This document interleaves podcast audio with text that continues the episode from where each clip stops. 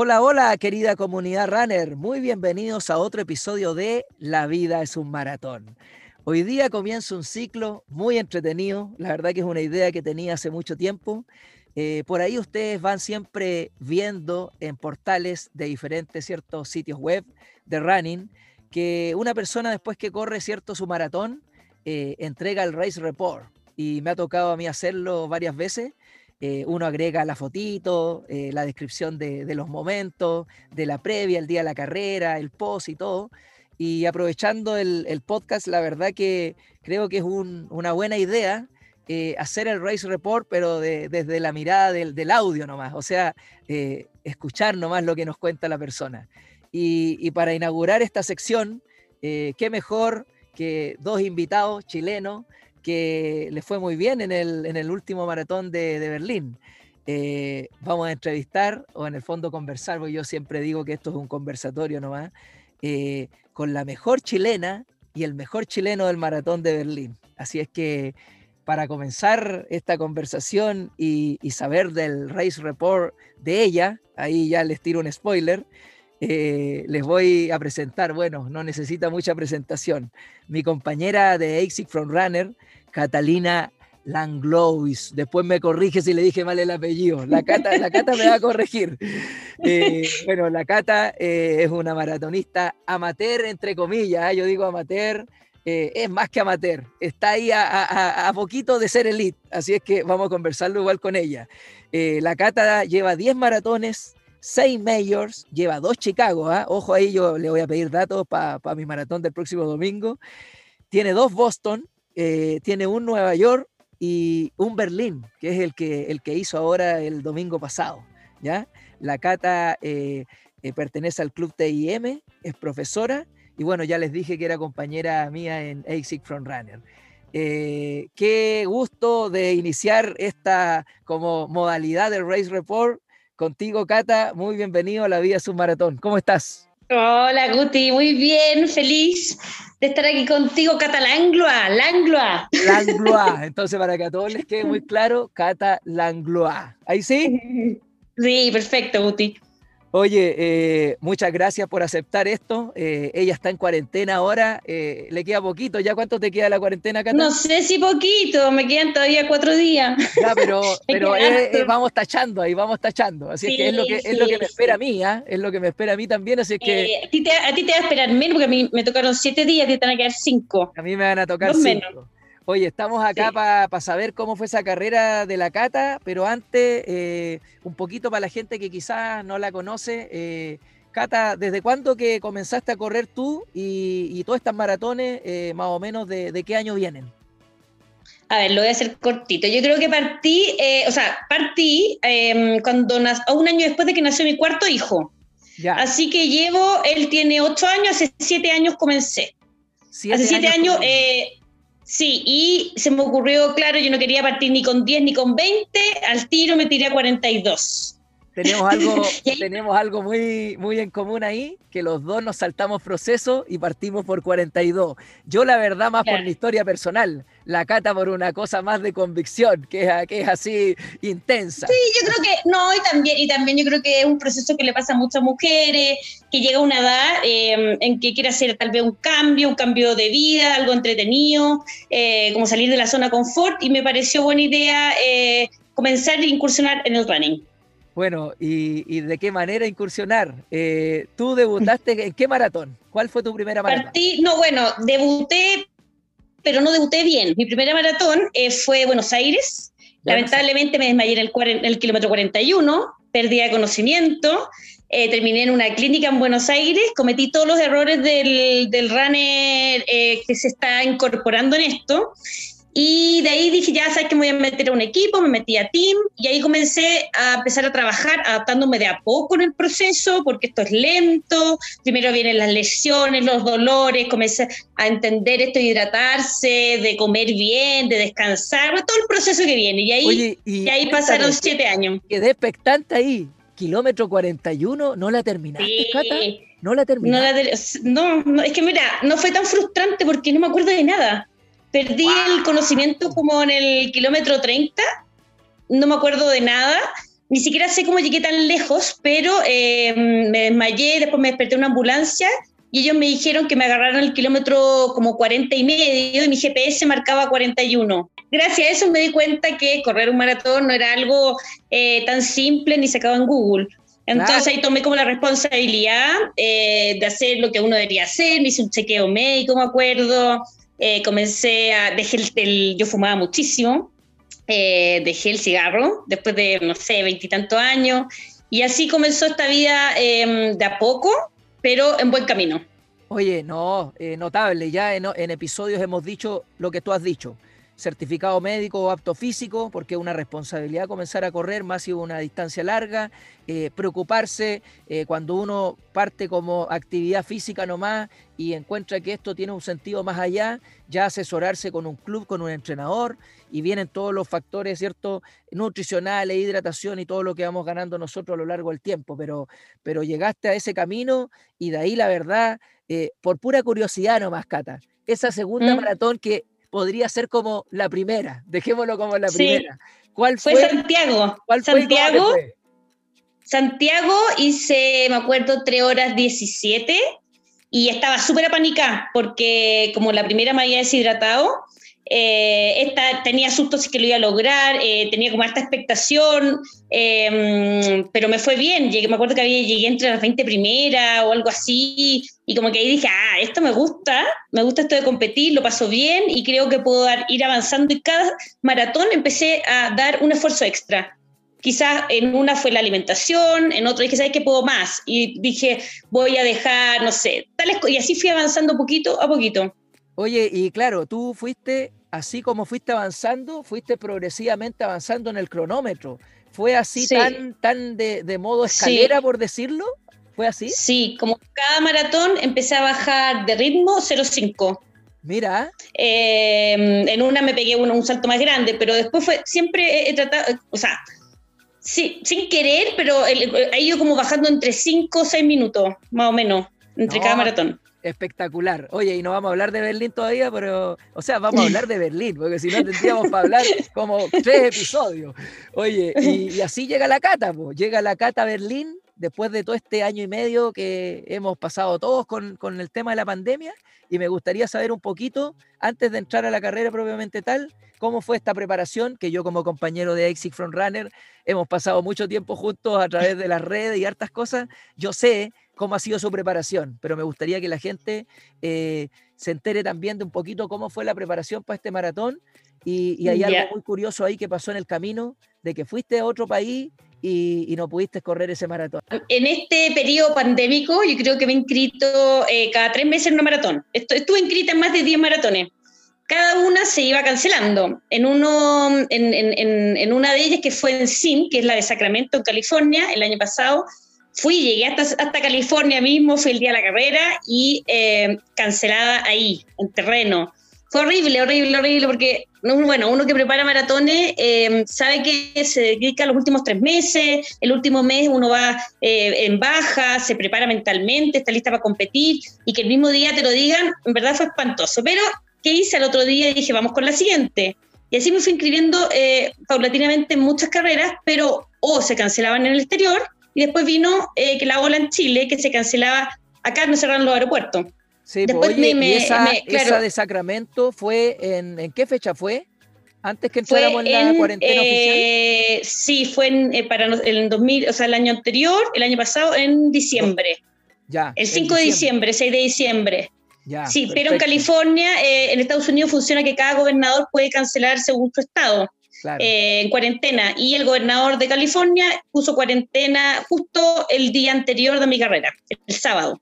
Bueno, el destino. Pero bueno, son cosas que sí, porque yo también tomé ese riesgo. Yo lo sabía y tomé ese riesgo porque siempre soy de la de tomar riesgo y prefiero decir que por mi parte di todo. si no, si el destino no quiso, no lo hizo. Admirable. La verdad que admirable, una mente tremenda, una capacidad de, de, eh, en el fondo, un objetivo que se te cierra ahí mismo y cruzaste los dedos, dijiste vamos para adelante y cambio el switch y voy por otra nomás y no te deprimiste, no entraste en este bajón porque otra persona tira esto, si ya eso no te resultó, olvídate. Y tú seguiste. Yo, yo creo que sí, yo creo que siempre he pensado eso. Yo creo que los, los corredores que nos gustan mucho, como a nosotros, eh, que somos un poquito loquitos, amateur, pero loquito, eh, pero también por nuestra parte tenemos familia, tenemos un trabajo. Al final sabemos que nuestra vida nos gira totalmente en torno a la carrera. Eh, es un privilegio poder hacerla. Por lo mismo que si se canceló, bueno, mi vida tiene que seguir porque el otro día me sigo levantando, tengo que trabajar, siguen los niños y bueno, buscaré otra y otra y así porque al final yo corro porque me gusta, es mi pasión. Oye, sí. Entonces, si no se puede ese objetivo, pondremos otro. Totalmente. Oye, ¿le podrías contar a la gente que no te conoce cuántos hijos tienes? Cinco, tengo cinco hijos de 14 hacia abajo. Así es que ahí un mensaje, no hay que darle, eh, la verdad, mucha vuelta a entender, cinco hijos, yo tengo tres, eh, admirable, siempre le digo a la Cata, admirable. Oye, dentro de todo este contexto, entonces, ¿cómo llega a Berlín? ¿Cuál es el contexto de cómo llega, a Berlín? Eh, yo me había inscrito el, el, 2019, pero se canceló solamente Berlín, entonces mi entrada siguió hacia el año siguiente. Yo me inscribí por mujeres menores con tiempo menor de tres, de tres horas. Entonces la, inscripción siguió hasta el año siguiente, pero cuando me cancelaron Sacramento, yo me inscribí, tenía otra, que era la de, se llama eh, Grandma, Grandmother, una cosa así, que queda en Estados Unidos Norte. La eh, el aeropuerto estaba cerrado en junio, por lo tanto no pude salir, así que también la tuve que cancelar. Y dije, bueno, entonces ahora voy a Berlín, cruzando los dedos de que se pudiera. En todo este periodo, eh, obviamente yo iba a la maratón de junio, entonces hice todo mi ciclo para esa maratón. Vino la baja de nuevo, no se pudo, y de nuevo entonces comencé de nuevo un pequeño ciclo de esos tres meses para eh, Berlín. Oye, y, llegamos a Berlín con todos los pormenores, con todo lo que pasó. Eh, tú tuviste ahí unas semanas previas bien complicadas, pero te subiste al avión, llegaste y cuéntanos cómo fueron esas emociones y cómo fue esto de la incertidumbre, que es algo que estoy viviendo yo en estos momentos, porque me tengo que hacer el PCR el lunes y de eso depende el viaje al final y de ahí para adelante. ¿Cómo, ¿Cómo nos puedes contar eso y así me bajas la ansiedad también? Ya, eh, yo eh, nunca dudé que no, o sea, eh, claro, tuve algunos problemitas antes de partir, lo cual no sabía si ir o no ir, porque el ir fuera de tu país es un gasto, bueno, aparte de monetario, es un gasto en que tenés que alejarte dos semanas de tu familia, de tu trabajo, pedir permiso, esta cuarentena que todavía tenemos. Entonces es, un, es bastante grande la inversión para ir a correr por algo que al final es la pasión de uno y que lo tengan que entender en la casa. Por suerte, tanto tú como yo nos entienden en la casa, nos apoyan, y em, yo por un minuto dudé en partir, pero ahí está, siempre tenía a mi hermanas hinchándome que me fuera, mis amigas, que por favor, que el mundo no se iba a acabar si yo me fuera dos semanas. Y que ya me había, claro, me había entrenado tanto tiempo que al final todo iba a resultar bien. Cruzar los dedos, me subí al avión, em, tuve mis dudas, llegando allá, eh, me fui sola, eso también era algo nuevo para mí, porque por lo general puedo viajar sola, pero siempre hay alguien del equipo que uno conoce que está allá. Entonces ya tenía como varias cosas que, como, como raras, distintas a lo que yo hacía. pero llegué allá. Cosas nuevas, experiencias nuevas. nuevas. Llegué allá, eh, en verdad estar sola no me importó mucho, encontré que era un privilegio, o sea, Berlín precioso, eh, todo era increíble, eh, no sé, como que me, llené de mucho positivismo, encontré que era un privilegio poder estar ahí y qué suerte, y al final cambió un poco mi percepción, como que dije, obviamente yo voy a competir, siempre voy a competir, pero además de competir, pensé, ¿sabes qué? Esto es una suerte, un privilegio estar acá. O sea, también, aparte de competir, lo quiero pasar muy bien, independiente del resultado, y bajé mucho mi ansiedad, pero muchísimo. Es más, eh, nunca había estado tan zen, muy tranquila. Mira, qué bueno saber eso. Sí, qué bueno. Yo creo que todo el mundo me decía, ¿estás nerviosa? ¿Estás nerviosa? En verdad, nada de nerviosa. Me dediqué, mi cabeza solo pensaba en qué suerte estar acá, mirando cositas, cosas bonitas, comiendo algo rico. Em, el, todo como que muy tranquila. Es más, dormí, dormía todos los días como 10 horas. Yo decía, esta cuestión es... Nunca digo que la gente no duerme ante la maratón. No, yo 10 horas, o sea, todo demasiado tranquilo. Y yo creo que es por el pensamiento de que, además de que tú quieres mejorar tu marca y quieres competir, también eh, pensé, ¿sabes qué? Hace un año y medio que estoy tratando de correr una maratón, no he podido, y qué suerte estoy acá. Obviamente voy a dar lo mejor de mí, pero también tengo que aprender a a bajar un poco la ansiedad y pasarlo bien, porque al final tú competís contigo mismo, o sea, no por ganarle a alguien. Entonces, como que esa, tal vez la madurez después de 10 maratones. Eso te iba a decir. De hecho, eso te iba a decir, porque mira, yo estoy pasando un proceso muy parecido. Nosotros llevamos, yo también voy por mi 11 maratón, más o menos la misma cantidad de años corriendo. Y, también me preguntan, estoy nervioso, eh, a, tres días de viajar, a una semana de correr, y la verdad que estoy, eh, me siento muy interpretado con tus palabras, porque estoy como en estado zen, muy tranquilo. Yo creo que la experiencia de haber ido al extranjero, de haber corrido mayor, de haber tenido la distancia en las piernas, en el cuerpo, de haber vivido todo este proceso que tú me estás contando, casi de la misma manera, eh, yo creo que hace eso. y lo que yo te dije antes del viaje, disfrutar de verdad que no, que, no sea de la boca para afuera nomás, de verdad que lo que dices tú eh, es así. Eh, desde el día que te subiste al avión, cambiaste el switch, el disfrutar estar ahí, un privilegiado, como dices tú. Yo estoy con esa misma mente y, lo estoy tomando así, tal cual. Así es que lo, que lo, lo que sea ese día en Chicago para mí va a ser igual que para ti. Oye, ese día, ¿cómo resolviste lo de la expo? ¿De inmediato o esperaste días? No, de inmediato, porque ya estaba ya, es tan inmediato que fui la primera en entrar. Y si no fui la primera, fui la número 10. eh, fui la primera eh, porque me imaginé que podían haber fila, me imaginé que con esto de, de, eh, la expo, em, antes era tú cuatro días, ahora fue un día menos. Entonces dije, no, sabes que quizás va mucha gente, me voy a ir al tiro con el número, yo tengo casi un tiempo eh, que había llegado a Berlín, y, fui de las primeras. Así que encontré que la expo en sí eh, me desmotivó un poco. Em, tal vez menos, no había ido antes a, correr en Europa, entonces no lo sé, pero menos perafernalia que Nueva York o Boston, o quizás por el, el proceso en que estamos viviendo de cuarentena. Muy simple, pocos mm, lugares así como de, de, de, ropa, muy, muy poquito, muy poquito. Lo justo necesario, buscar tu número e irte. Ya, yo creo que es el contexto, Cata, porque cuando yo fui a Berlín el 2014 y que yo corrí también Boston, eh, te puedo decir que, que, era al nivel de Boston eh, eh el Berlín 2014 que viví. Así es que debe haber sido el contexto pandémico nomás. Yo creo que debe haber sido. Muy, muy claro, muy organizado y directo. Pesqué mi, mi, mi polera y chao, me fui. No, no fue más que eso voy a contar una diferencia, tan de las primeras que llegó la cata, que aparece en, una, eh, en, un posteo de la página oficial, busquen una mano que hay ahí los primeros, el día antes de la carrera, no sé si antes o dos días antes, la mano que aparece ahí es de la cata. Eso porque debe haber Yo creí, que me estaba molestando, se me acerca y me dice, oye, ¿te puedo sacar una foto? Yo creí que me quería sacar una foto a mí, mi persona no solo tu mano. bueno, a los que no sepan ahí, esa mano es de la Cata. Oye, Cata, ya, entonces, eh, retiraste el dorsal rápido, como me gusta hacerlo a mí también, y después enfocado, siguiendo en este estado zen, como dices tú, al día de la carrera. Oye, ¿cómo estuvo la temperatura y el clima en general? Pensando que vamos a hablar de eso en el, del día de la carrera. ¿Cómo estuvo los días previos? No, los días previos, bien. Eh, nunca, mira, es raro lo que pasó, pero bueno, son cosas que pasan. El mismo día de la carrera hubo más calor, pero los días anteriores, por ejemplo, yo andaba con chaqueta.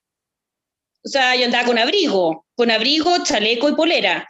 Eh, y el mismo día de la maratón, yo salí del hotel, eh, me acuerdo con, siempre antes me pongo una chaqueta y un buzo, que después lo voto, y me dio pena votarlo y lo dejé en el hotel, porque me di cuenta que no era necesario. O sea, yo soy friolenta. Entonces salí de, de, con mi short, y con mi polera y nada más.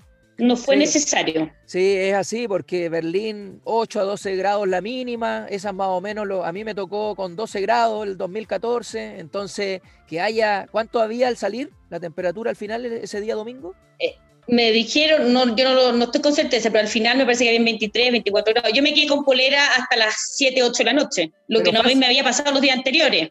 Fácil deben haber partido con. Sí, lo que pasa también es que, claro, uno, uno parte a las 9.30, lo cual igual es tarde, y el día eh, estaba eh, sol, no había nube. Entonces también el sol te, te, viene directo a la cara, o sea, uno va partiendo la maratón y el, el, sol te pega en la cara directo porque uno va mirando hacia adelante. Entonces, claro, si hubiera estado nublado, quizás podría haber sido un poco mejor, no sé. Bueno, son cosas que pasan y así son, las carreras y tal vez te va te va a pasar algo parecido en Chicago, por lo que veo. Dicen que la temperatura también se viene igual. Oye, eh, ya que estamos ahí, ya que estamos hablando ya del día, entremos a ese día. Todo expedito para mm. llegar ahí a los corrales, ningún inconveniente. ¿Cómo estuvo eso? Perfecto, súper simple, todo rápido. Em, no, súper, en verdad, no, sé que perfecto, o sea, eh, yo me fui caminando, em, entré, eh, te pillé en el PCR, obviamente, eh, después fui a dejar mi bolsa, todo muy fácil, después me fui caminando al tiro al, corral, perfecto, todo fue muy simple, ah, muy el simple. PCR, el PCR es ese día, ese día tienes que mostrarlo. No es suficiente con que la muestres. No solamente el, No, en la expo y también para poder. No, no, perdón, te estoy mintiendo. En la expo te pone una pulsera que es la pulsera que te dan si es que em, tú hiciste el PCR, como la pulsera que te identifica que puedes entrar. Ah, y tenías que llevar esta pulsera. No, no, perdón, sí. Lo que pasa es que la gente que la pulsera no estaba muy bien pegada porque te la pegan como con una silicona. Y yo fui el jueves, entonces yo trataba ni bañarme con esto para que no se despegara. Si no la tenías, tenías que llevar eh, el certificado. Perfecto, ahí nos quedó claro. Oye, entonces ningún problema, tu corral era el A, era por letra o no? Sí, por color? sí, sí, súper eh, por letra y habían dos olas. Eh, yo salí en la primera ola, eh, claro, adelante, súper simple, rápido, no, me, gustó superar toda la organización. Tú partes con tu mascarilla y te piden o guardarla o justo cuando tú pasas la línea eh, hay muchos basureros donde tú las puedes tirar. Cuando termina te pasan siempre una mascarilla limpia. Ya. Al o sea, no es que tenga que guardarla. o sea, levantaste los brazos. al terminar la medalla y después te, te, dan una mascarilla. Antes de la medalla te ponen la mascarilla. Ah, antes de la medalla. Oye, ya, pues, cuéntanos entonces, saliste ese día. Eh, ya, estaba dudosa, bien dudosa, porque yo no había corrido hace mucho, llevaba un tiempo sin correr. Entonces no sabía cómo iban a responder los pies, no sabía si el ritmo que yo creía iban a ser capaces. Entonces ese día fue como, démosle y vamos a tener que ver el plan en ahí, digamos. ¿qué es lo que pasa? salió ¿Cómo salió ese primer kilómetro hasta la columna de la victoria, más o menos, donde uno se empieza ya a, focalizar? ¿Cómo iba el reloj ahí? Bien, sé que ahí todo salió bien, hasta como el kilómetro, yo creo que 15, iba, muy, iba perfecto. Pero, mm, o sea, con un poco... ¿Qué ritmo llevabas ahí? Más o menos controlado. Ahí, mira, me, me, costaba un poquito porque me iba un poquito más rápido y así, pero, iba como a 350, 350, 353. Claro. Y tratando de poner el, freno para no, para no, ya, iba bien. Y después vino, claro, me empecé a sentir un poco extraña esta cuestión del calor. Claro. Que a mí en lo personal me desmayé la primera por deshidratación, entonces tenía un poquito de susto y me empezó a pasar esta cosa como que se te levantan los pelos. Claro. Claro. a mí eso me pasa.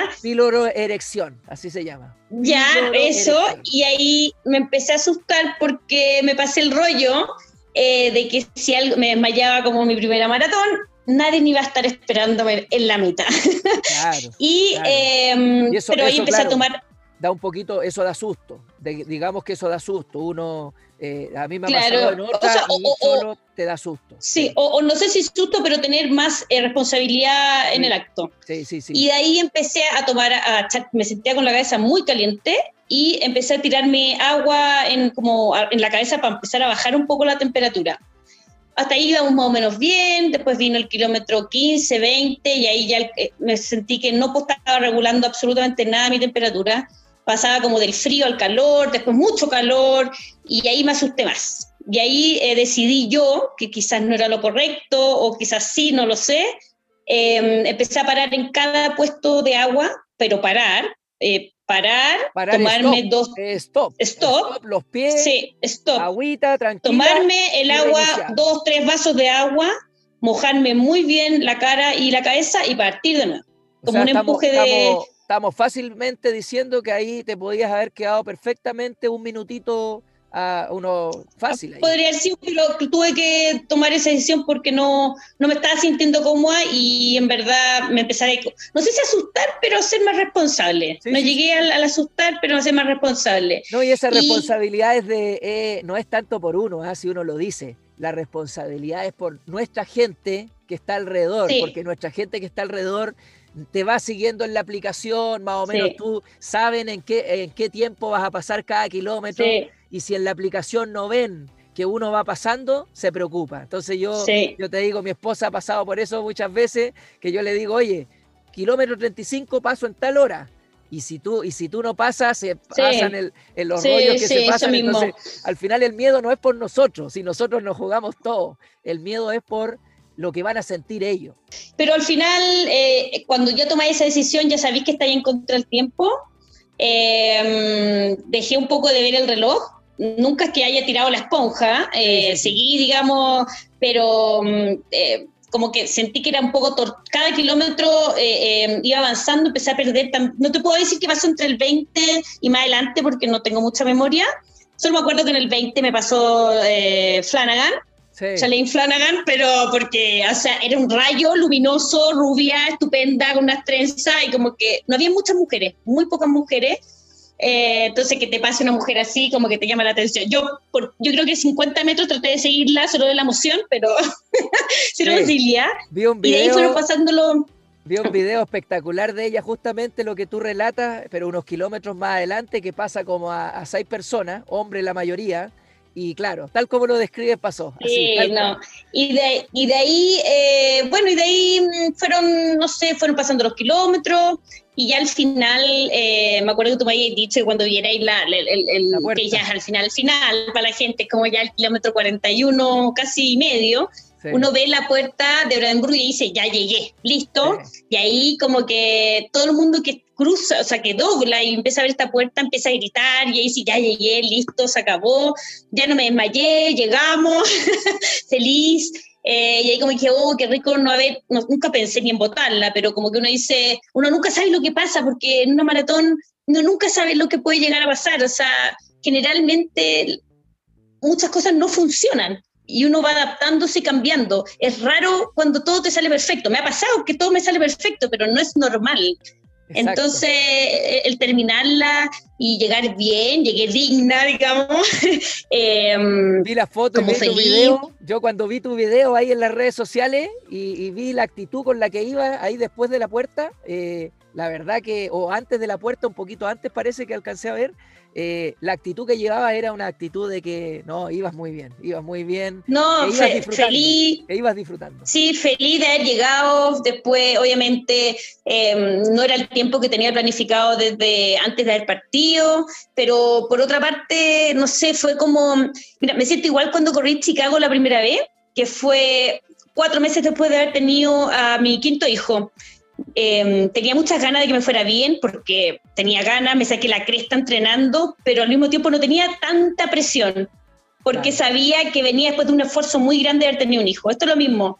Eh, obviamente quería que me fuera increíble, pero por otra parte, eh, cuando llegué a Berlín me di cuenta que la presión me la estaba metiendo yo sola, porque después de tanto tiempo sin, sin, sin, sin competir, no sin entrenar, porque siempre entrené, pero sin competir, y sin medirse en una, en una carrera de 42, eh, también es, es, distinto, es complejo. Ahora ya me siento mucho más segura, eh, no sé, pues después de Berlín me inscribí al tiro en una en tres meses más. Y como que siento que estoy con un pie, como un pie ganado, como que ya competí, eh, quitándome este año y medio sin competir, digamos, y ahora estoy un poco más mentalizada. Mira, eso es muy transversal a lo que la gente que ya ha corrido Berlín, ha corrido otras maratones, ha tenido la oportunidad es como que muchos he escuchado decir como que fue su, su redebut, como por lo mismo que dices tú. Como fue tanto esto de entrenar un año y medio, quizás alguien menos, no sé más, eh, pero de las competencias, para mí también la última oficial fue septiembre del 2019. Entonces son prácticamente dos años, que es más o menos lo que te pasa a ti también. Y eso de la competencia al final por eso es como, como el redebut. Entonces es muy bonita la sensación como de los inicios, porque es, muy, es muy cansador, en verdad es muy cansador. Llevamos mucho tiempo entrenando sin el objetivo final, que es el cruzar la meta. Entonces, mentalmente uno ya está agotada, ya como que quiere. Eh, eh, no, no, es que no me importara el resultado, digamos, pero en otras maratones que no, lo, no he logrado lo que he querido, como que me, he tenido ese como que te enojáis durante una hora. Sí, sí. esta vez no tuve ni ese enojo, porque por otro lado pensaba, este Rico lo terminaba así, y a él lo terminaba en una Major y en Berlín, y como que era un privilegio, lo vuelvo a decir, entonces como que quedé bien, quedé feliz. No, y como premio de consuelo, contarle a la gente que fue de los 39 chilenos la mejor chilena. Así es que a pesar de eso, el pecho ahí ¿ah? inflado para nosotros, como ex Front Runner, como amigos. Eh, la mejor chilena con 2.50. Al final, ¿cuánto fue? 2.50, 03, ¿o no? Que eso me parece. 53. 2.50, sí, 2.50, 53. Ya. Sí. Así es que es 250-50 por ahí, sí. Espectacular igual. Sí. Eh, yo con ese tiempo en, en, Chicago, feliz también. Me quedo feliz. Lo firmo de inmediato.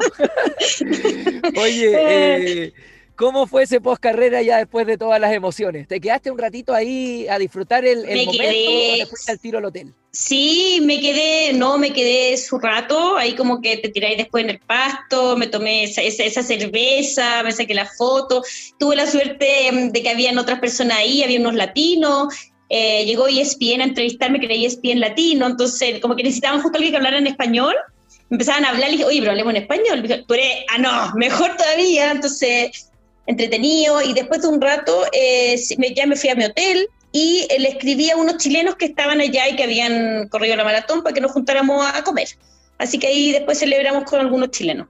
Perfecto. Oye, ¿cuándo fue el retorno? ¿Así de inmediato o...? No, me fui dos días después. Pues esto fue el domingo, el martes, el martes. O sea, aprovechaste igual ahí de, descansar, de seguir ahí paseando, comer rico y, disfrutar. Sí, y claro, llegué acá el, miércoles, el miércoles y ya a la cuarentena de inmediato.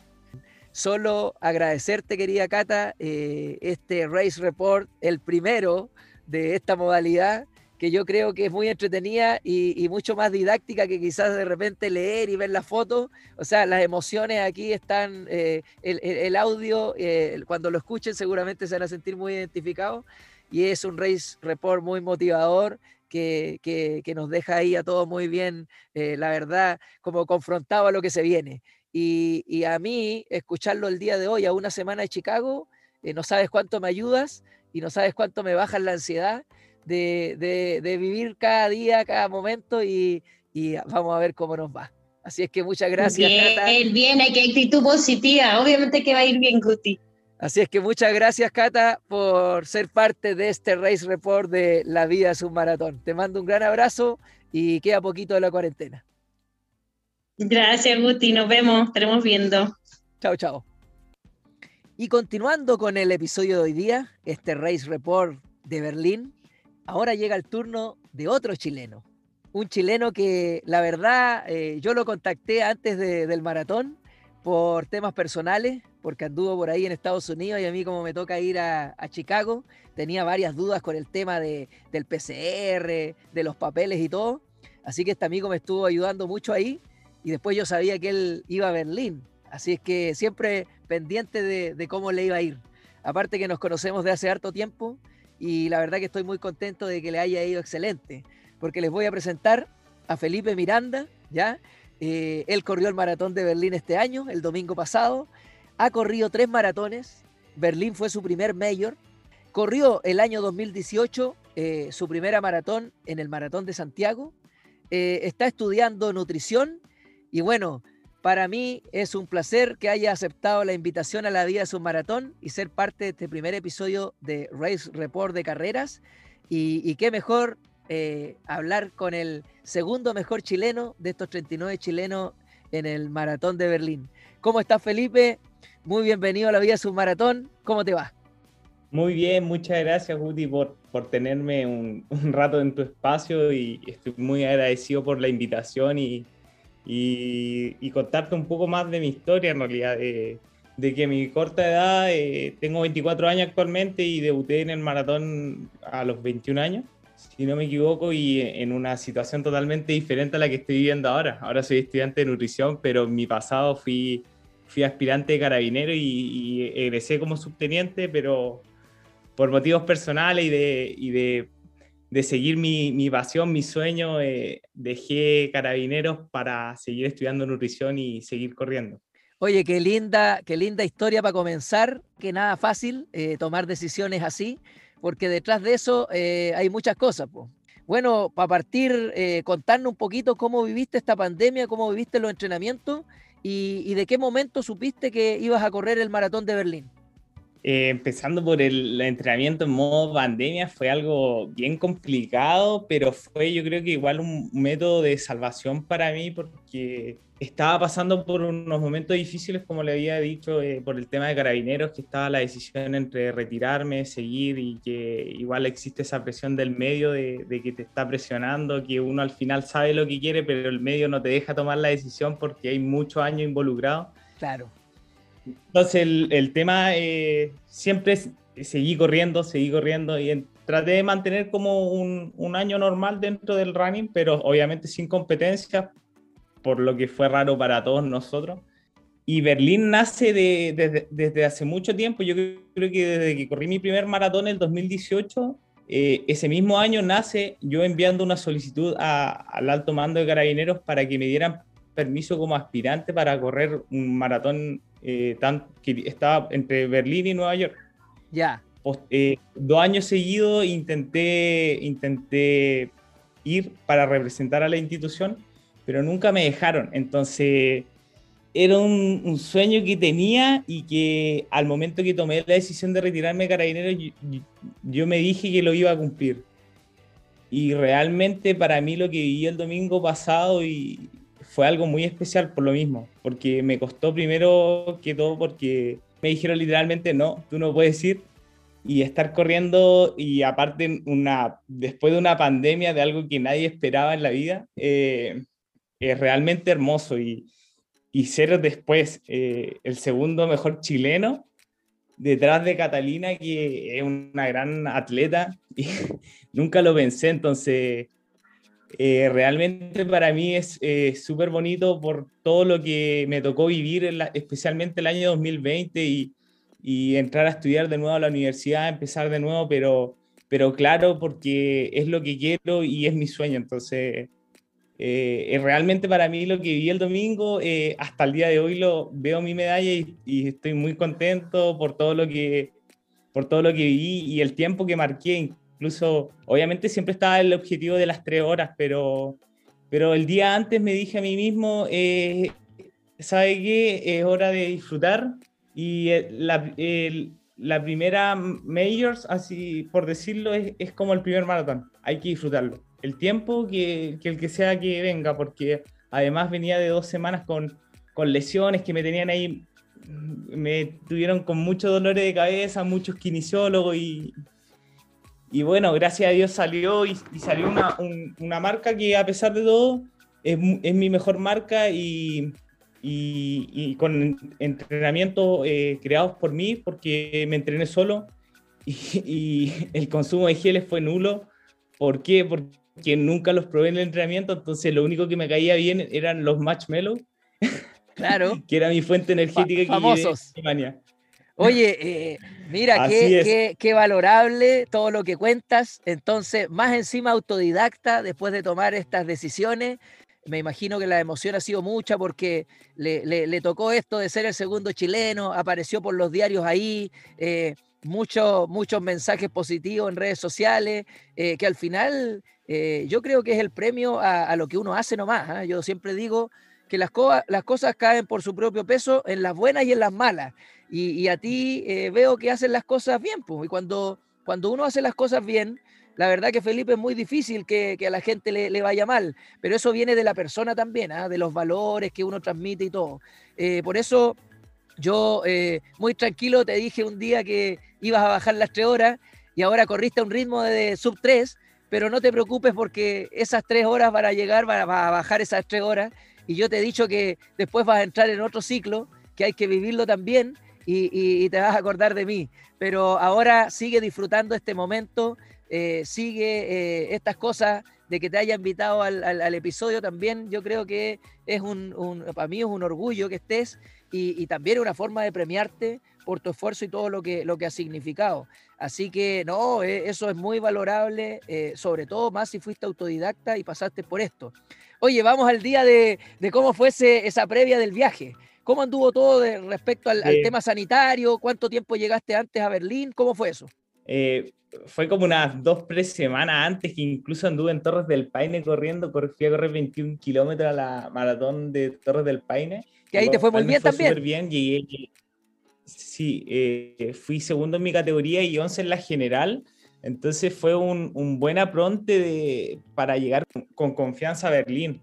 Viajé el viernes de la semana antes a Madrid y posteriormente viajé a, Berlín, Alemania. En realidad estuve cinco días en, en, España porque me gustó mucho España cuando lo conocí en 2019, entonces tenía muchas ganas de volver antes y sentía que igual me iba a servir por el tema del cambio de horario Aproveché de ir a ver un partido del Real Madrid, de básquetbol y fútbol, y que me gusta mucho. Eh, llegué con, con harta anticipación. Me hubiese gustado, eso sí, haberme quedado unos días posterior a la maratón, porque eh, corrí el domingo y volví el lunes y me pegué 27 horas. Y yo, creo que ese viaje de 27 horas fue peor que haber corrido el domingo. Sí, no. En realidad, yo creo que, claro, claro, ese gasto energético es mayor, pero oye, yo creo que Mira, con todo esta, esto que cuentas, que venías ya de, la Patagonia con este buen resultado, la motivación venía, a pesar de todos los PCR que te hiciste, pasaste por una ciudad que te gustaba, fuiste a ver dos deportes que, también te cautivan. O sea, yo creo que por ahí también va el éxito de, cómo te fue en Berlín, pese a todo lo que haya pasado ahí, porque venías de, ver fútbol, de ver básquetbol, y, esas motivaciones también van sirviendo para el día. Entonces, eh, yo creo que eso te, ayudó también, a pesar de, los muchos PCR. Por supuesto, eh, eso fue igual muy importante, eh, especialmente igual el apoyo de mis papás, porque todo lo que hago eh, sin su apoyo sería imposible, porque viajo solo, generalmente todos estos viajes lo hice solo, pero siempre están mis papás, mis papás siempre me están apoyando y para mí ellos han sido fundamental, incluso eh, para mí van en, todos los viajes voy con ellos. Tengo un tatuaje que me dice en la muñeca, en, la, en zona de la muñeca, en la parte izquierda, que, tiene un significado para mí, que tiene sus letras, entonces siempre cuando viajo lo, estoy mirando y, para mí significa mucho y, eso hace que no viaje solo. Además, eh, generalmente cuando voy a los viajes relaciono muy bien con la gente. Eh, en esta ocasión fui con una agencia que es Carrera Internacional y con ellos con el grupo todos bien, eh, un, buen, una buena interacción, mis amigos ecuatorianos, eh, chilenos que vienen el extranjero, argentinos, en realidad estoy invitado a todos los países ya. Qué bueno. y, justo, y justo que eso te iba a preguntar, ¿cómo había sido tu proceso de, selección a, Berlín? Te iba a preguntar si habías ido por agencia, ya lo respondiste, no por sorteo. Eh, ¿Buena la experiencia? ¿Te juntaste allá, llegaste a un hotel específico? Ahora cuéntame cómo fue la llegada a Berlín. Sí, mira, la llegada a Berlín fue em, directamente un día antes a lo que me ofrecía la agencia entonces eh, pagué yo el, día antes en el mismo hotel que me ofrecía la agencia para no estar haciendo el cambio de hotel. Perfecto. ¿Qué día llegabas al hotel por la agencia? ¿Qué día? si la carrera era un domingo, claro. Por la agencia llegaba el viernes y me retiraba el lunes. Eran tres noches claro. y yo decidí llegar el jueves un día antes. Un, un hotel muy bueno, eh, muy cerca de la carrera, que es el Motel One. Y 100% recomendado, porque uno se puede ir caminando el día de la carrera al, donde es la partida en sí, y es muy cerca, eh, se puede salir a trotar días antes, entonces es literalmente excepcional y en sí la agencia eh, cumple con todo lo, lo, que propone en sí, eh, apoyo logístico, en realidad todo bien, eh, hay un buen ambiente, el ambiente que se vive pre-maratones es muy, yo realmente creo que es primera vez que lo, lo, siento, entonces es algo muy lindo que todos estén corriendo, eh, generalmente cuando uno saca su bandera chilena ahí al tiro se, identifica la gente, hoy Chile y, y, aparecen otros latinos y te preguntan y uno se hace mucho, mucho amigo en realidad igual, muchas personas que conoce, que, que interactúa, que este es mi objetivo, eh, baja uno a desayunar al hotel y están todos, todos los que están desayunando son corredores, entonces se forma algo muy lindo y, yo creo que son una experiencia que realmente nunca la voy a olvidar. Oye, Felipe, me hiciste recordar, yo también, mi debut en Maratón Mayor fue Berlín y también fue en una agencia. Y todo lo que tú relatas es tal cual. Eh, yo soy igual que tú hago gente, eh, tenemos problemas de sociabilidad. Entonces, eh, eh, pasa que yo hasta el día de hoy tengo los Facebook y los números de teléfono de los amigos españoles, ecuatorianos que me encontré, panameños, ese día en la agencia, compartí las mismas cosas y la verdad que si la gente tiene la oportunidad de poder hacer estos viajes, que aparte del tema de, correr el maratón, es una, es una experiencia que es para toda la vida, como dices tú, y, con organización todo se puede. O esto, eh, nosotros sabemos que tiene costos económicos grandes, pero yo siempre digo, si tú te organizas y, planeas esto con anticipación, eh, se puede dar, se puede dar. Y, yo, dando alusión a lo mismo que tú comentabas, ¿ah?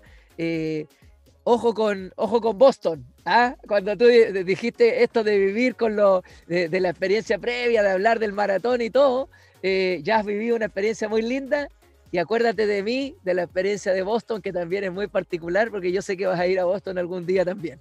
Eh, oye, ¿qué más eh, esos días de activación? ¿Cuándo fuiste a la expo? a la expo fue igual bien anecdótico en realidad la expo. Porque ¿Qué pasó? llegué, llegué el jueves y tenía que estar el... Eh, así que fui el día viernes. El día viernes la agencia proponía ir como a las 14.30, pero yo decidí ir más temprano. Entonces ahí con mi teléfono traté de conectar ahí en mi, en mi modo medio de, de este, el tema del metro, del, del no, los nombres son, son muy raros, ni siquiera están en inglés, entonces. Claro. Bueno, siempre, siempre se llega, preguntando y con carismas y personalidad siempre se llega a donde uno quiere llegar. Y gracias a ello llegué, y llegué temprano porque eh, tenía que hacer una ayudantía acá en Chile, porque ah, estoy haciendo una ayudantía en bioquímica en la universidad, entonces no podía no asistir porque tengo que impartir como clase, entre comillas, a, compañeros que son de años menores que, que, yo, entonces tenía que cumplir con esa responsabilidad. Entonces mi objetivo era como llegar temprano en la mañana para poder dar mi clase, no sé dónde, no sabía dónde, lo único que sabía que tenía internet en el teléfono, entonces ya lo podía dar. Había que conectarse de cualquier lado, de cualquier lado había que conectarse.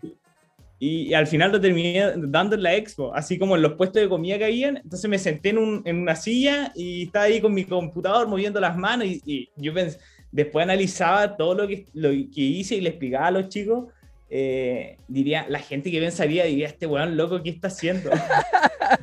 Oye, qué buena, qué buena, mira, a mí, yo, que, yo que voy a Chicago eh, la otra semana, para mi suerte, acá en Chile tenemos feriado el 11, y yo, yo corro el 10, y el 11, yo, lo, yo soy profe de universidad también, y yo también hago ah, clases online, y, mi, y, yo hago clases los lunes, como a las 7 de la tarde, y cayó feriado, así que tuve oh. suerte, o si no, tenía que hacer la clase desde allá también. Ya mis alumnos también le había dicho y todo. Eh, de hecho, en, en, un curso tengo una prueba y la, y la coloqué esa semana justo para no tener la responsabilidad de andar haciendo la clase. Así es que anecdótico, pero, pero muy bueno. Y te quedaste ahí después de la clase, entonces, a esperar a tus compañeros. Así es, y, me reunía ya. Eh, el tema de la expo, yo la encontré. Mucha gente se quejó de la expo, pero ¿será que yo nunca había estado en una, una maratón tan importante y tan grande que yo, yo realmente estuve fascinado? Lo encontré muy bueno. me, río, ¿sabes por qué? Porque la Cata, la Cata con mucha experiencia eh, en, en, en, el, en, el, Race Report de ella, eh, hoy día también, que hablamos, me dice que también encontró la, la, la, la, Expo media pobre, pero yo le dije, yo el 2014 viví la Expo de Berlín y he vivido la de Boston y, y la verdad que no tienen nada que envidiarse entre una y la otra. En este año en Berlín lo más probable que fue por la pandemia nomás fue contexto pandemia que la encontraron los con más experiencia pobre. Pero, oye, es imposible que tú la hayas encontrado pobre si era tu primera mayor. Sí, yo la encontré fanático y, después tuve que controlarme, menos mal, porque si no te, te da ganas de comprar típico que te venden toda la edición maratón. Está la chaqueta, está la polera, está la zapatilla, está, todo. Entonces tú te quieres llevar todo, te quieres sacar foto acá, tienes que hacer fila. Y eh, no sé, yo lo pasé, lo pasé súper bien, de verdad. Eh, estuve, es, literalmente el viernes estuve todo el día en la expo. Todo el día en la expo. Oye, después te juntaste con tus compañeros entonces, compartiste ahí y de ahí se fueron todos al hotel. Así es, nos fuimos todos al hotel ese día viernes y el sábado eh, tuvimos una cena como los que querían ir voluntariamente que iban por la agencia en un, en un restaurante que era el, el, el Vapiano que estaba en, cerca del hotel y ahí nos juntamos realmente los que, los que querían ir. Y pucha, yo, yo fui, fui para relajar los nervios y para contar experiencias. Siempre es bueno retroalimentarse y, conocer a la demás gente, pensar qué piensan, cuál es su objetivo del maratón. Me gusta mucho eso lo, y ayuda a bajar mucho las tensiones porque generalmente si uno eh, pasa los días anteriores completo analizando que ya corro a este ritmo, acá, meto acá, acelero acá, eh, que como, al final yo siento que eso genera mucho estrés por ejemplo, el día sábado la técnica que igual ocupé en la mañana, eh, eh, salí a recorrer, fui al muro de Berlín, eh, conocí más de Brandenburgo un poco, pero más para bajar las tensiones, porque si uno está, mucha gente el día antes de la maratón ya desayuna y se va a acostar a estar todo el día echado. Eh, es una buena técnica y es lo que uno debería hacer, pero yo siento que yo lo veo, mi forma de relajarme es como conociendo y eso me hace olvidarme mucho de incluso llegar más relajado al día de la carrera. Totalmente de acuerdo, es muy personal, la verdad que es muy personal, porque hay gente que el sábado no hace nada y por ejemplo yo también me gusta, yo corro hasta los 5K previos que hay el día, que generalmente las maratones, las mayores tienen ahora, por ejemplo Chicago ahora el sábado son los 5K y yo voy a ir a, estirar las piernas, a conversar eh, tranquilamente, de ahí llegaré a almorzar y a descansar como... pero también, eh, cada uno tiene su, su, tema. Hay gente que se concentra desde ese día en sus mantras y todo, y bueno, cada uno sabe dónde le aprieta el zapato, pero, pero es así. Oye, llega el día del, de la carrera, ¿cómo fue esa, esa noche? ¿Pudiste dormir tranquilo? ¿Cómo fue todo? Eh, Mira, el sábado después, obviamente después de la cena, se compartió, estuvo mucho más relajado. Eh, después llegué obviamente a dormir, pero me desperté alrededor de las 4, 4 de la mañana, en realidad, como dos horas antes de lo que esperaba. Y, es lógico, porque uno está con la misma ansiedad, nerviosismo, y, es, típico de la, de la, carrera. Yo creo que todos los, todos los corredores vivimos eso, a excepción de algunos, algunos corredores que quizás duermen muy bien, pero generalmente siempre me pasa ante las carreras que el sueño siempre está como medio liviano.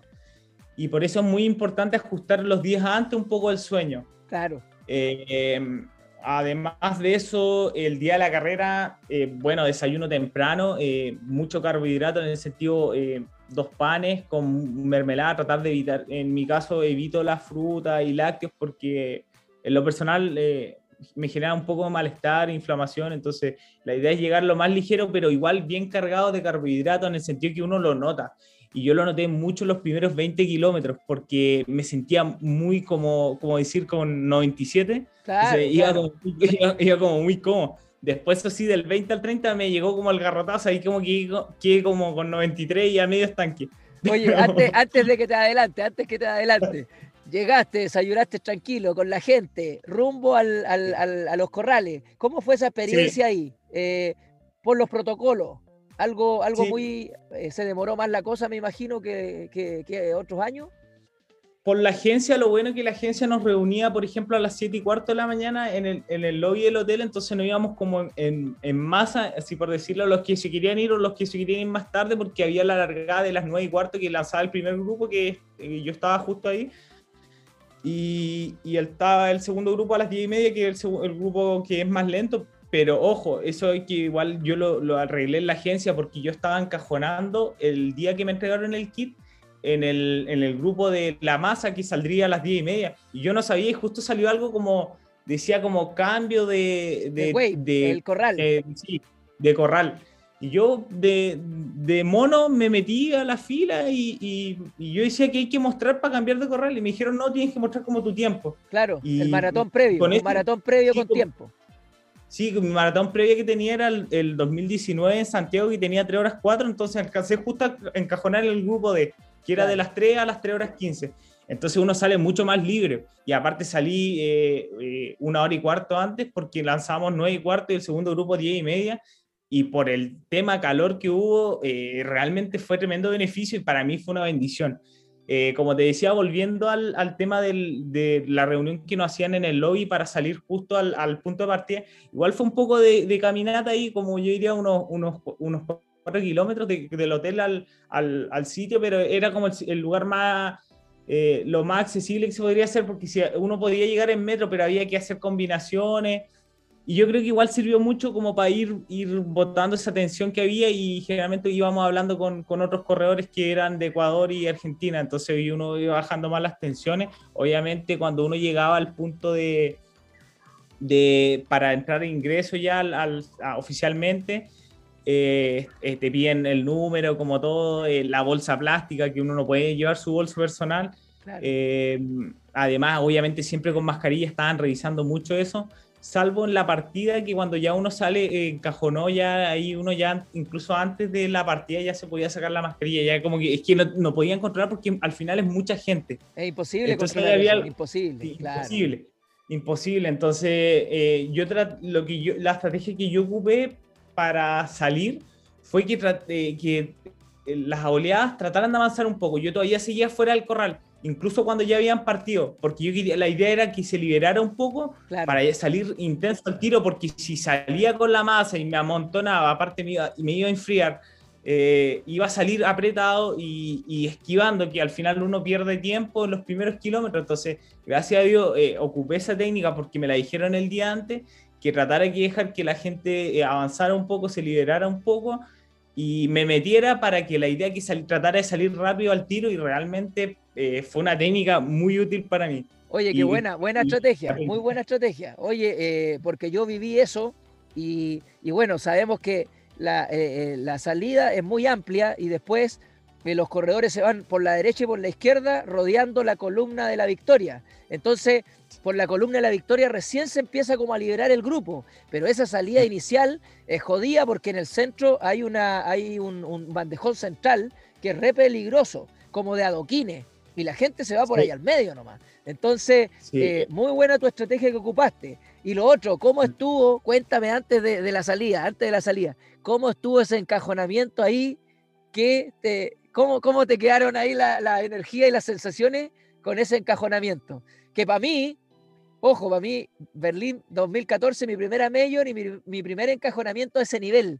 Yo no me olvidé nunca de eso. ¿Qué tal para ti? Yo creo que lo mismo, las mismas sensaciones. Yo creo que justo colocan esa canción de los Chicago Bulls. Sí. Y es como de, Michael Jordan en realidad. Igual me gusta el básquet. Bueno, y se viralizó, se viralizó en las redes sociales después con los aplausos. Fue súper emocionante verlo. Y realmente yo creo que esa sensación es, inigualable. Yo creo que es eh, como que todo el cuerpo siente como una energía tan poderosa que uno dice, uno tiene que salir a correr nomás. Nada más. Y realmente eh, es, una, es, una, sensación única, pero como te digo, uno podría estar explicando, no es, pero hay que vivirlo. Y yo creo que es una experiencia que si uno es corredor, uno es corredor de verdad, yo le diría, hágalo por favor una, alguna vez en su vida. Yo sé que es caro, a veces es caro, pero sacrifíquese y, vívalo, porque realmente es una experiencia que nunca la va a olvidar, nunca. Nunca, yo digo nunca, lo mismo. nunca. yo digo lo mismo, Felipe. Yo digo lo mismo siempre. Una vez en la vida, una vez en la vida nomás. Oye, ¿cómo se dio esa carrera ya saliendo? Ya nos contaste con tu estrategia muy buena. Eh, ¿Cómo fueron esos primeros kilómetros? ¿Algún inconveniente? ¿Algo que, te llamó la atención? Eh, ¿Tomaste un grupito ahí de carrera siempre que, fuiste con gente o fuiste por, la tuya nomás? Mira, recordando, eh, obviamente esa estrategia que ocupé me sirvió mucho para los primeros kilómetros y salir intenso al tiro. Como te decía, venía de dos semanas como con un poco de lesiones, la fascitis y el isquiotibial, como justo aparecen todos los dolores, entonces salí muy cómodo, eh, nada de dolor, eh, iba muy cómoda, 4.10, 4.5, que esos eran los ritmos que quería, incluso bajar un poco, salir a 4.20, porque mi idea era rematar al final, pero al final traté de ocupar esos ritmos entre 4.15 a, a, entre 4.20 a 4.10, me moví ahí, pero más cerca al 4.15 porque sabía el objetivo que quería buscar. Obviamente se decía, eh, sabía la teoría de la línea azul que la, tratara de perseguir porque es la, Pero es imposible, es imposible porque mucha gente quiere la línea azul. Claro. Demasiada gente, y todos quieren ir a la, línea azul, entonces típico que uno va siempre a hacer como el, enganche para sacarse al corredor que va adelante. Como te decía, los primeros, hasta el kilómetro 18 fue una carrera muy cómoda, eh, generalmente iba solo, hasta el kilómetro 18 iba solo, en realidad iba tratando de pasar gente, gente me pasaba, trataba de buscar agua en los puestos de hidratación y en el, en el kilómetro 18 recién cayeron los primeros dos, dos marshmallows que me comí eh, y después se me pegó un, creo que era de Estados Unidos, un tipo que me aguantó del 18 al 33 pero era como una sensación rara porque del 18 fue como que me llegó el garrotazo pero que aparecen típicos las puntadas y, sentía que el tipo me estaba tirando, me estaba apurando y se pegaba a mí. a mí me frustraba porque eh, justo no me sentía muy cómodo corriendo ya iba a 4.10, pero iba como ya forzado. No, no, no, era como yo, la estrategia que quería ocupar. Mi estrategia era ocupar que llegar al 30 y del 30 al 42 casi rematar, pero fue imposible. Entonces llegué al 33 con el tipo y en el 33 el, yo pensaba que el tipo me iba a dejar atrás. Y mm, se me desapareció, quedó atrás. quedó atrás y, y, después de ese, de, ese, de ese momento hacia adelante fue literalmente yo te puedo decir que, que siempre corría, traté de ir a full, o sea, ir a lo máximo, pero no podía bajar más del, del 4.10, o sea, el 4.5. Mi objetivo era tratar de bajar el 4.5 porque yo sabía que podía alcanzar la, la, marca que era las 3 horas que quería, bajar las 3 horas, pero después se me fue haciendo, después fui eh, visualizando que era cada vez más difícil porque eh, tenía mucho diferencia del, de mi reloj con, con, el marcador de la carrera, que por ejemplo hicieron eh, 35 kilómetros. Con los marcajes, con los marcajes. Sí. sí. Entonces ahí ya empecé a ver que si no bajaba como a 4.13 eh, se me decía imposible, pero de verdad yo, Guti, yo di todo, eh, de verdad iba en el 35, 36, trataba de apresurar pasaba a buscar un poco de agua, el marshmallow ya no, no, no, más, no quería ni comer porque me, igual típico me parece un poco el malestar gástrico, pero, pero así todo eh, logré llegar y de verdad... Eh, Cuéntanos cómo fue esa, esa, curva antes de entrar a la puerta de Brandenburgo. ¿Qué pasó ahí? Eh, igual fue un consejo que recibí antes y me dijeron, no te emociones cuando veas la puerta de Brandenburgo porque, quedan, quedan queda, un kilómetro, queda, como un kilómetro. desde que uno dobla. Exacto. Eh, entonces mucha gente empieza con los sprint. Claro. y, no llegan, no llegan. Es como, es como una repetición, es como una repetición de Luca al final. Y de Luca a 195. ¿Ah? Ojo. Sí. entonces yo diría, eh, cuando veas las puertas de Brandenburgo, ilusionate, pero no te desesperes ese sería mi consejo a las personas que han corrido Berlín. Y, y el otro tema, eh, pucha, disfrutar, disfrutar. Yo ese momento ya pasando ese, yo me olvidé el reloj. Quizás la marca no pasó, pero pasó a segunda instancia. Yo me dediqué a disfrutar después del 37, de verdad yo dije ya la marca acá se hace más difícil porque eh, era un tema duro ver a corredores que se agarraban y isquiotibial, que salían, que por ejemplo los puestos de hidratación, la gente paraba a tomar agua, paraba, así literalmente se detenían, ni siquiera pasaba a buscar el vaso y iba tomando la gente, porque había, era un calor muy raro, era como, era como un calor seco, húmedo y que como que el aire no se movía, como que estaba ahí, como que no existía en realidad, era algo súper raro. Generalmente con la gente que uno se entrevistaba, desilusionada con su tiempo, que no era el que esperaba, que, que esperaba cinco minutos menos, o sea, cinco minutos menos, y yo, yo, al final yo me veía, yo era el único feliz con mi tiempo, y decía, pucha, tremendo tiempo, hice mi mejor marca, eh, con yo, y yo le mostraba con lo que me, con lo que me alimenté en realidad para la carrera, y decían, no tú estás loco. No lo podía creer. No lo podía creer. Iban como, con, iban como con seis gel y yo iba con mi, mira, no, yo llegué esto, un marshmallow y...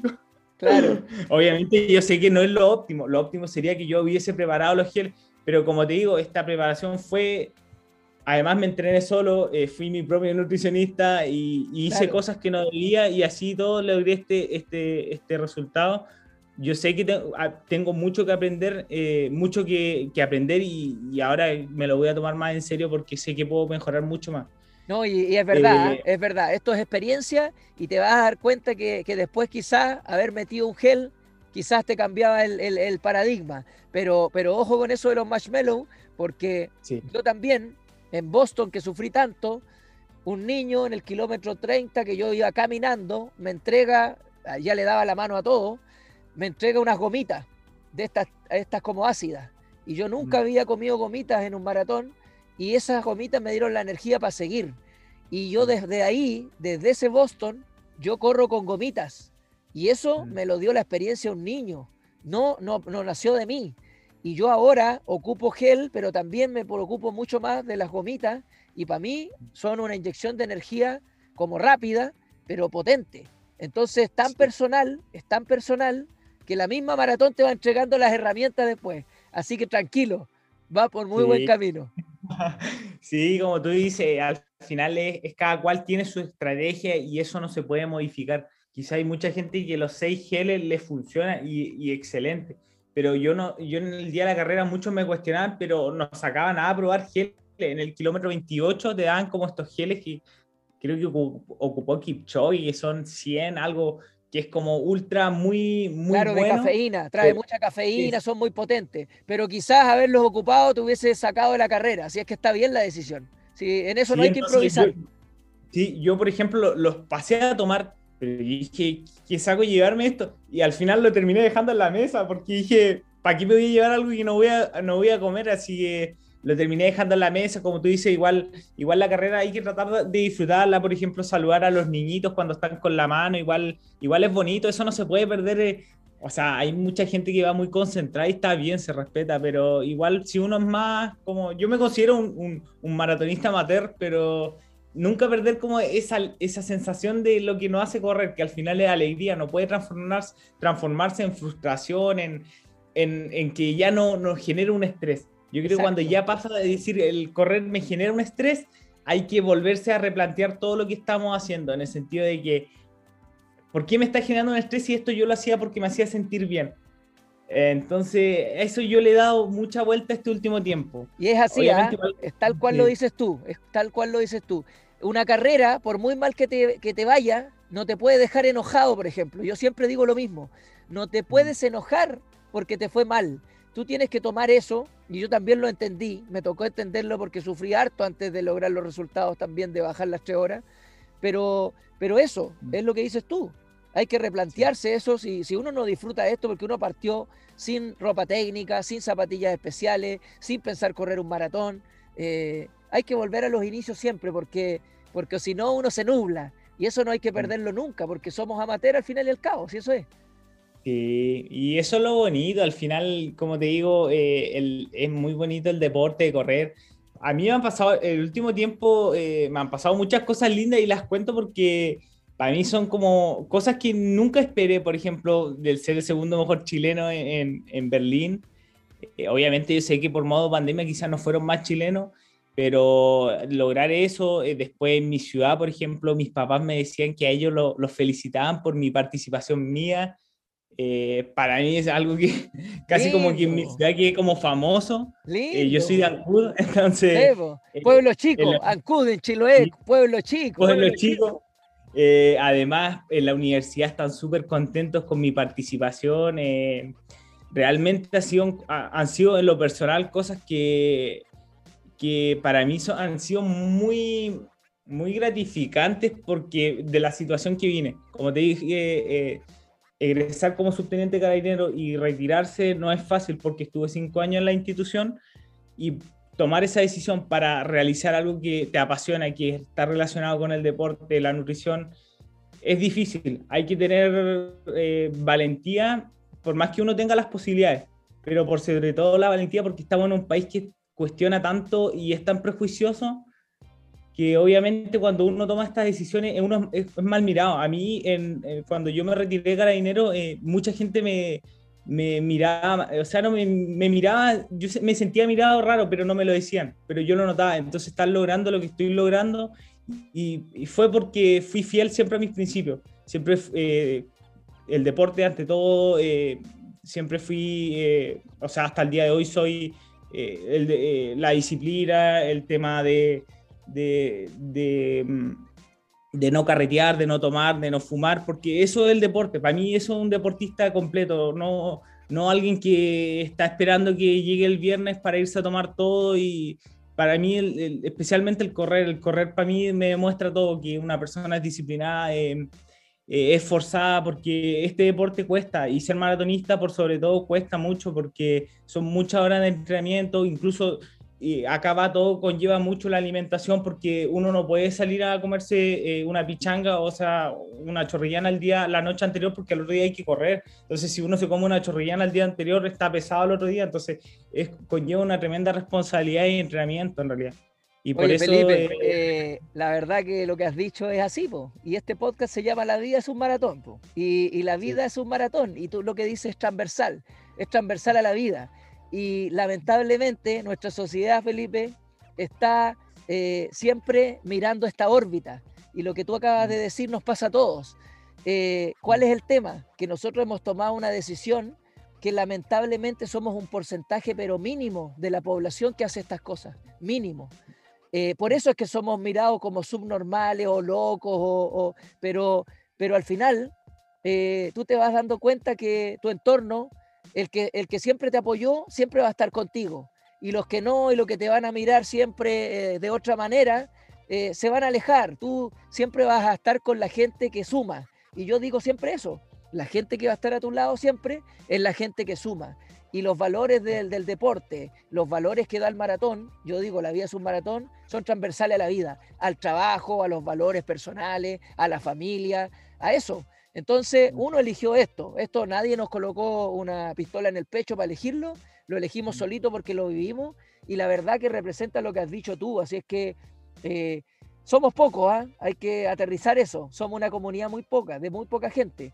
Pero ojalá que con cosas, con ejemplos como el tuyo, eh, de tomar decisiones importantes en la vida a pesar de que eres joven y, darle para adelante, eh, la vida es tan corta y más con lo que hemos vivido de la pandemia, sobre todo la salud, que es momento que la gente se tiene que preocuparse un poco de ellos y no del, del que dirán o del entorno hay que velar por lo, por lo de uno, ¿ya? Y yo creo que eso es un ejemplo tremendo que nos das y, la verdad que eh, eh, es, tremendo, es buenísimo. Al fin y al cabo de eso se trata, eh, incentivar a la gente. yo en mi, en mi pueblo estoy súper contento por lo que he generado, pero es más porque me gustaría poder llegar a, a más, más, más gente, chicos, niños que que se incentiven con el deporte. Yo sé que nuestra cultura acá en Chile eh, con el deporte es muy baja porque el apoyo no es, no es mucho, eh, no es como moda decirlo, yo hago deporte y ser un deportista, eh, es, difícil, es difícil, pero yo creo que nosotros mismos somos los encargados de, por ejemplo, hasta lo que uno, uno estudia, nutrición en mi caso. Muchas veces la gente hoy en día se queda más con lo que predica la gente que por lo que dice. Entonces, es muy importante que nuestro mensaje vaya en coherencia con lo que hacemos. Si mi, si mi nutricionista anda corriendo o, es, eh, de verdad es una persona que eh, activamente sana, yo le voy a creer más a ese nutricionista y realmente lo voy a encontrar más ejemplos. Yo sé que quizás me estoy metiendo en algo que, que no, que no tiene nada que ver, pero obviamente nuestro, muchas veces hoy en día en la sociedad que estamos no está muy en coherencia lo que decimos con lo que actuamos. Sí, sí, entiendo, pero perfectamente, perfectamente. Hay que, hay que poner ojo en eso y obviamente, eh, como tú dices, somos pocos los que hacemos este deporte, este deporte es muy sacrificado, de verdad. Ser maratonista no es fácil, conlleva mucho entrenamiento, no es decir, eh, en dos semanas más voy a correr un maratón, no son meses, meses. Y ahí, está, y, ahí está el apoyo del entrenamiento invisible que uno dice, la familia, los que te aguantan, los que te, yo te lo digo, con tres hijos, con un bebé de cuatro meses, dos niñas chicas, mi esposa que me apoya, yo no podría hacer esto si que ellos no me apoyaran. Y es sacrificado para todos, pero al final eh, nos dan la chance de, poder practicarlo, porque esto tiene muchas cosas detrás, ¿ya? Eh, y eso es lo, con lo que nos quedamos. Oye, para ir cerrando, después de esa medalla que te colocaron ahí en el cuello, ¿cómo estuvo ese, ese post carrera? ¿Te quedaste ahí un rato eh, o te fuiste de inmediato al hotel? Mira, yo creo que cuando me colocaron la medalla, eh, primero me... Eh, lo primero que hice cuando llegué a la meta er, era, hacerle seña que quería un agua. Porque si yo, yo creo que no me dan esa agua en un minuto, yo me caía desmayado. Pero pero gracias a Dios me, me dieron el agua y, me pude recuperar un poco, pero fue cuando me la coloqué y verla, fue eh, decir, cumpliendo un sueño, un sueño que lo busqué, que tenía la oportunidad de hacerlo, pero los permisos no, no me lo otorgaron, entonces mm, se vinieron todos esos momentos a la cabeza en realidad. Eh, sobre todo los momentos que uno, los más difíciles que, que son de haber dejado la institución, yo creo que los momentos duros son los que más quedan. Claro. los dolores musculares, todo eso eh, viene porque a uno le jugó una, una, muy mala pasada en el sentido que uno se machaca mucho la cabeza días antes. Entonces, llegar a la meta, eh, cruzarla, que te coloquen esa medalla, para uno realmente como corredor significa mucho. Eh, la familia, el sacrificio, las horas de entrenamiento. además, mi, mi papá justo estaba de cumpleaños ese día, entonces eran muchos sentimientos que me hubiese gustado haber compartido con ellos, pero yo sé que ellos estaban desde, desde Chiloé dándome toda la energía y, como te digo, eh, eh, para mí fue muy especial esta maratón por todo lo que conllevaba el proceso que me tocó vivir el 2020, entonces fue algo muy lindo y que yo creo que nunca lo voy a olvidar, por más que baje las tres horas en otra maratón, yo creo que lo que viví el domingo en Berlín nunca, pero nunca lo, lo, voy a olvidar y hasta el día de hoy veo mi medalla y, me pongo contento, me, me, hasta me emociona porque, pucha, yo vengo igual de, de, de, una historia media, media, media dura que en el sentido yo empecé a correr porque era muy gordito, pesaba 120 kilos, entonces cuando tenía 15 años y haberme enamorado de algo por, para intentar bajar de peso y que después me terminó gustando y todo lo que he logrado. Eh, Tremendamente eh, meritorio. Tremendo. Son, realmente es algo que lo miro hoy en día y hay que estar loco para estar corriendo una maratón y, y, hay que estar loco. Hay que estar loco y orgulloso. ¿ah? Y orgulloso, también. Loco y ¿Ah? orgulloso. Y me, saco el sombrero por todos los que son maratonistas, por ejemplo, por, por ti que tienes tres hijas, eh, Catalina, que yo sé que igual tiene hijos. Cinco. Eh, y son tremendos maratonistas. Realmente para mí son unos ejemplos y, y admiración para personas como ustedes y muchos más maratonistas dentro de nuestro círculo que son maratonistas maternos, no, destacados, sino personas como uno que tienen que ir a trabajar, que, que estudian, que tienen responsabilidad de hijo y así todos se dedican un tiempo y entonces muy meritorio, muy meritorio. Realmente yo me saco el sombrero por personas como usted. Oye, Felipe, la verdad que agradecerte, eh, nos has dado una, una, clase de motivación con tu historia y, y con el resultado que como tú dices, me quedo con ese mensaje aunque baje las tres horas, es el maratón que nunca voy a olvidar. Y, así quedan, pues. Y yo, te, y yo te respondo que la mía tampoco, la que tengo en el corazón, tampoco es la que bajé las tres horas. Así que para que veas que los tiempos tampoco es todo. Eh, tampoco hay que volverse loco con eso. Y tú lo dijiste ahí, hay que disfrutar esto. Y yo siempre digo, tanto que, eh, la vida es un maratón que nos representa, yo me veo corriendo a los 70 años y lo digo. Y por eso me cuido, porque yo quiero correr hasta lo más que pueda, que la salud acompañe y quiero correr viejito.